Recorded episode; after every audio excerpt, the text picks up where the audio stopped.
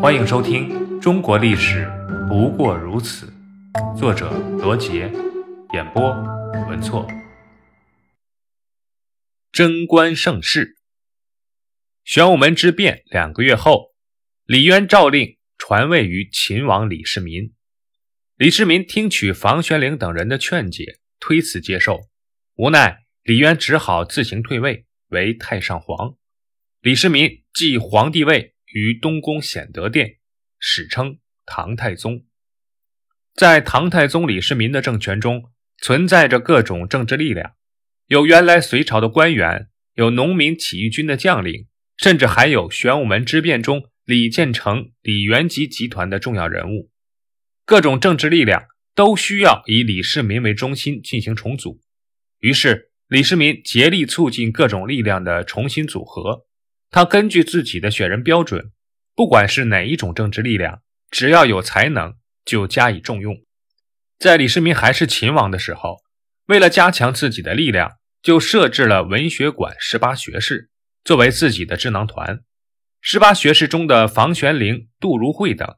都是玄武门之变的骨干力量，可见文学馆的学士都是李世民的幕僚亲信。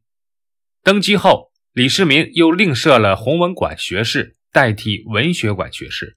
弘文馆学士不限十八人，增加了原秦王集团以外的成员。李世民根据实际需要而适时变化，没有亲疏之别，从而使大量的人才聚集在唐太宗的周围。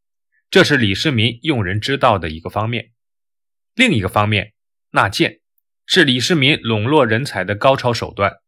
皇帝纳谏是对臣下的极大尊重，臣僚必然竭力效忠皇帝，这是儒家思想“君使臣以礼，臣事君以忠”的具体体现。唐太宗李世民与魏征的关系就是这种思想的典型案例。魏征在隋朝末年参加瓦岗军。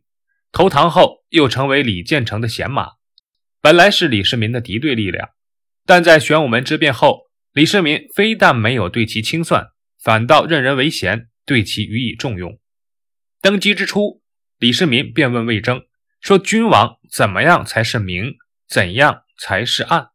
魏征回答说：“兼听则明，偏信则暗。”李世民听后非常赞成这个见解，他知道。自己并不是无所不知、无所不能，而魏征确实有经世治国的大才，且知无不言，言无不尽。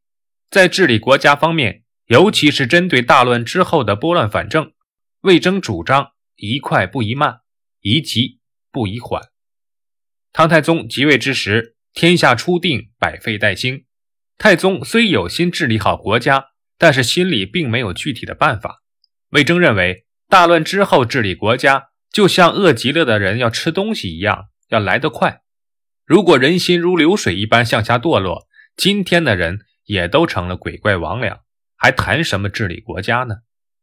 行地道则地，行王道则王。问题是采取什么措施来治理国家，而不是人民是否可以教化。在具体治理国家的方略上，魏征主张轻徭薄赋，与民休戚。魏征认为，隋朝灭亡的教训就在于扰民太多，国家赋税极重，徭役繁多，以致民不聊生。国家的败亡就从这里开始。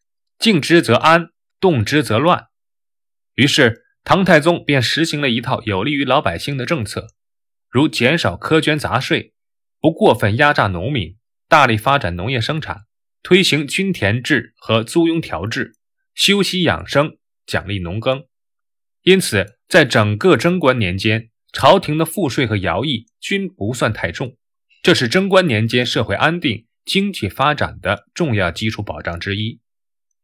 在执法方面，魏征主张宽缓明确，他坚决反对像秦朝那样实行严刑峻法，把人民当作鱼肉来宰割，但同时又坚决主张明正典刑，反对徇私枉法。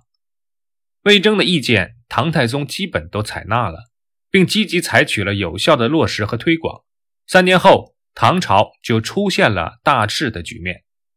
贞观年间，在对待少数民族的政策方面，唐太宗的基本态度是投降就安抚，反叛就讨伐。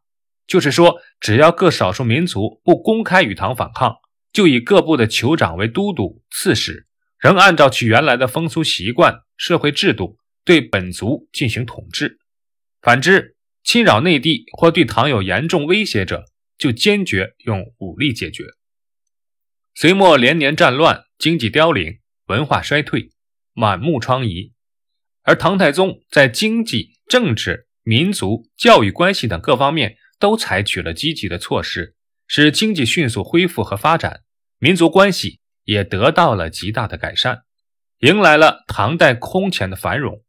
唐太宗当政时期。出现了中国封建社会少有的太平盛世，史称贞观之治。